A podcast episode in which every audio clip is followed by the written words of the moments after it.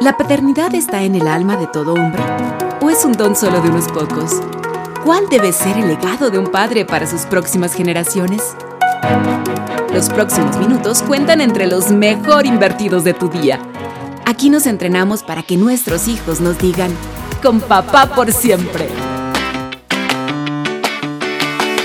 Una vez más, aquí contigo. Gracias por darme esta oportunidad de conversar sobre asuntos que son tan relevantes para nosotros, los hombres, en nuestro rol, en nuestro ejercicio como papás. Y déjame comentarte que en el 2006 Paramount Pictures sacó al aire la película Soltero en casa, protagonizada por Matthew McConaughey.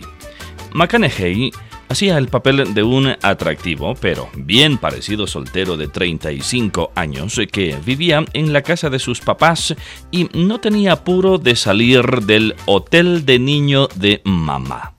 ¿Y para qué? Bueno, su madre cocinaba sus comidas favoritas, limpiaba su habitación y lavaba su ropa. Bueno, un excelente trato para cualquier persona de 35 años que no esté lista para crecer en este mundo grande y de terror también. Y déjame contarte algunos detalles sobre esta película obtuvo el número uno en los Estados Unidos, es decir, estuvo en el primer lugar las tres primeras semanas luego de su lanzamiento. Su recaudación fue más de 90 millones de dólares. Aunque la película pretendía ser una comedia, pareció poner el dedo en la llaga de muchos espectadores y llamó la atención al verdadero problema. El fallo en el lanzamiento, entre comillas en alusión al pasaje bíblico donde dice que los padres son eh, como aquellos arqueros que lanzan las flechas, refiriéndose a los hijos precisamente como flechas que los lanzamos hacia la vida, hacia el futuro. Otros, en cambio, se referían a esta analogía del fallo en el lanzamiento, refiriéndose a el fallo que se cometía a veces en el envío de los transbordadores hacia el mundo exterior. En todo caso, este concepto de el fallo en el lanzamiento se empezó a utilizar principalmente para aquellos jóvenes que no salen temprano de casa. Como repercusión de la película, las noticias comenzaron a sacar a la luz relatos de Peter Pans adultos que pretendían estar más preocupados con pasar al siguiente nivel de su videojuego favorito que con hacerlo en la vida real, es decir, dar el salto, pasar al siguiente nivel en el juego de la vida, por usar esta referencia a lo que tenemos que enfrentar diariamente en ese proceso de madurez.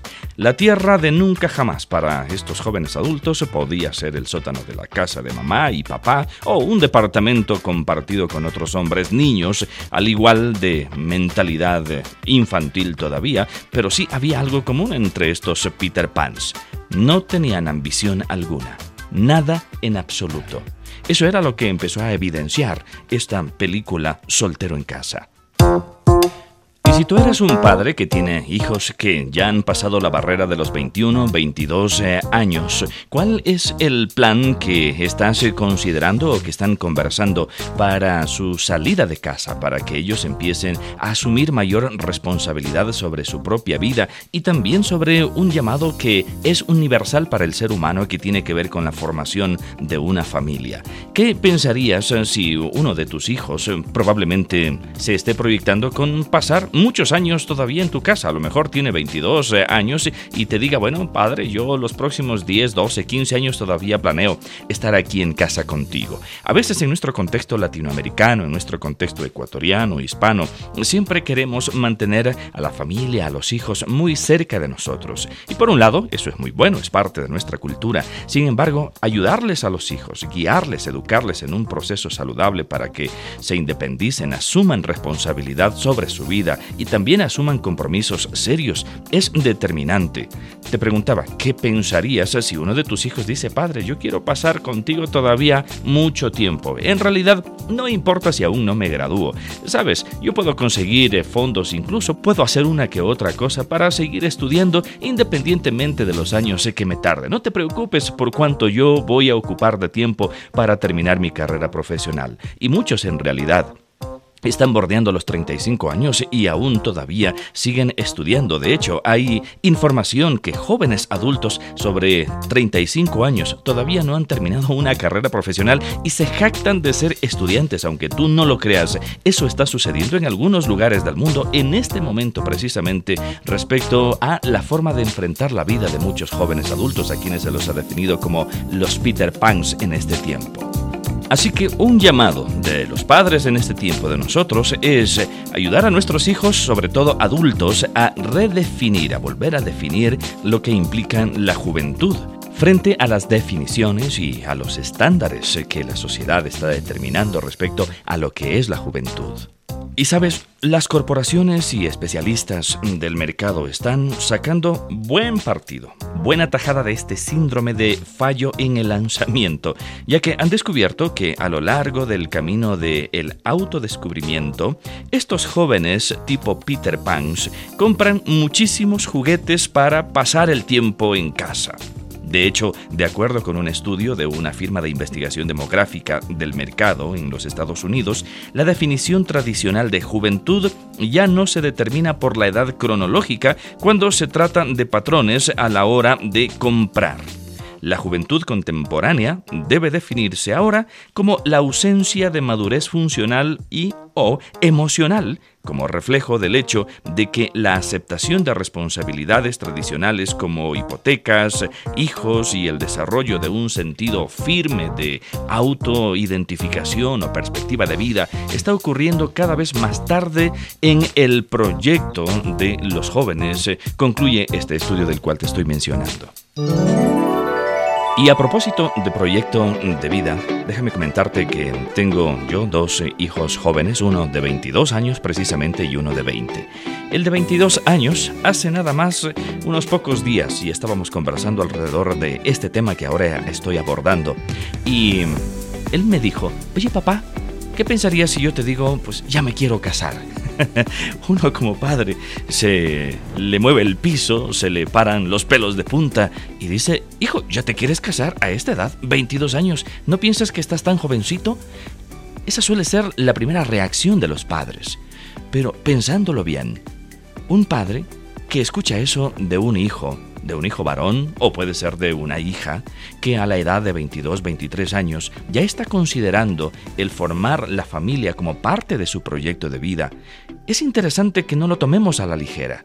Es determinante que les apoyemos, que caminemos con ellos hacia la toma de decisiones firmes en ese sentido. Hay una gran parte también de responsabilidad en nosotros como padres por suavizar este compromiso frente a hacer familia, frente a formar familia.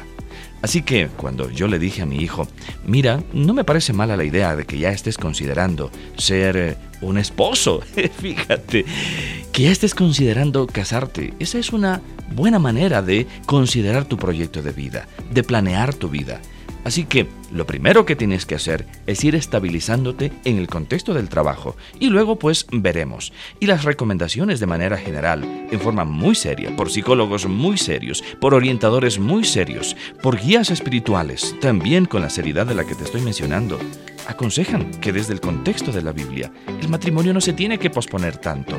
Y muchos dicen que uno debe definir el casarse en la edad de los 20 no quiero decir a los 20 años, entre los 20 y los 30 años. A lo mejor a los 25, a los 26, 27, 28 para un varón, 24, 25 para una mujer, que esa es la edad más recomendable. Me parece un punto muy bueno a reconsiderarlo nuevamente en este tiempo y en esta cultura que está posponiendo cada vez más el formar familia. Regresando al estudio del que te había mencionado sobre las inquietudes, perspectivas de vida, intereses, gustos de los jóvenes adultos, los famosos Peter Pans, déjame darte unos datos adicionales. Como las personas en todo el mundo demoran el comienzo de sus responsabilidades como adultos y permanecen más tiempo en su juventud física y emocional, cada vez es más aceptable que las personas mayores participen en ocupaciones de jóvenes, dice este estudio. Para apoyar esta tendencia, los especialistas del mercado deben ya en forma sistemática considerar el muchas veces descuidado grupo de las edades entre los 25 y 34 años como parte del mercado juvenil ahora. Ahora, para poner el problema en perspectiva, imagínate el escándalo si las iglesias hacen lo mismo y redefinen la juventud como la ausencia de madurez funcional y o emocional en vez de por la edad cronológica.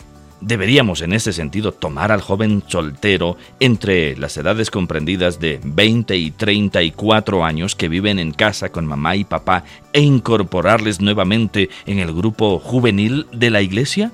Esto en realidad está poniendo también serios desafíos ministeriales y pastorales juveniles en nuestras comunidades cristianas. Bueno, esta conversación debe desafiarnos a redefinir qué caracteriza oficialmente, por usar esta expresión, a un joven adulto.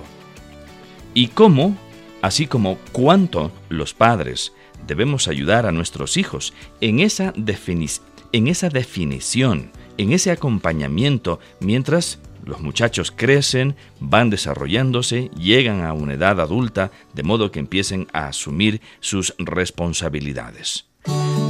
Así que mi anhelo en este capítulo del podcast que estoy desarrollando Papá por siempre es reevaluar las opiniones de la sociedad acerca de lo que implica la madurez. Esa es mi mayor intención en realidad ayudar para que los padres también empecemos nuevamente a acompañar a nuestros hijos y no los dejemos sueltos para que ellos, eh, probablemente sin reflexionar frente a la influencia del sistema, consideren que la vida tiene que ser tomada tan superficialmente que los compromisos como la familia, el matrimonio, tiene que ser considerado en forma secundaria. Estamos en un punto donde los valores tradicionales se han licuado tanto que también han perdido la capacidad de ser referentes de nuestra cultura. Y eso tenemos que considerar una vez más nosotros como padres que estamos educando al fin y al cabo a las siguientes generaciones porque parte de nuestra responsabilidad en el lanzamiento de nuestros hijos hacia la adultez es criarlos para que tengan una mentalidad más bíblica con respecto a los compromisos por la vida en esta parte de la eternidad y por supuesto también hacia el otro lado de la eternidad. Estamos hablando de las decisiones frente a la vida eterna, que es parte del Evangelio de Cristo, que nosotros como padres no tenemos que abstraernos a la hora de educarles a nuestros hijos para que ellos desarrollen sus proyectos de vida, para hoy y para la eternidad. Bueno, y así concluimos esta conversación aquí en Papá por siempre. Quiero invitarte para que la próxima vez podamos conversar un poco sobre lo que implica la felicidad para nuestros hijos y para nosotros también como papás. Soy Duval Rueda. Esta es una producción de HCJB, La Voz de los Andes.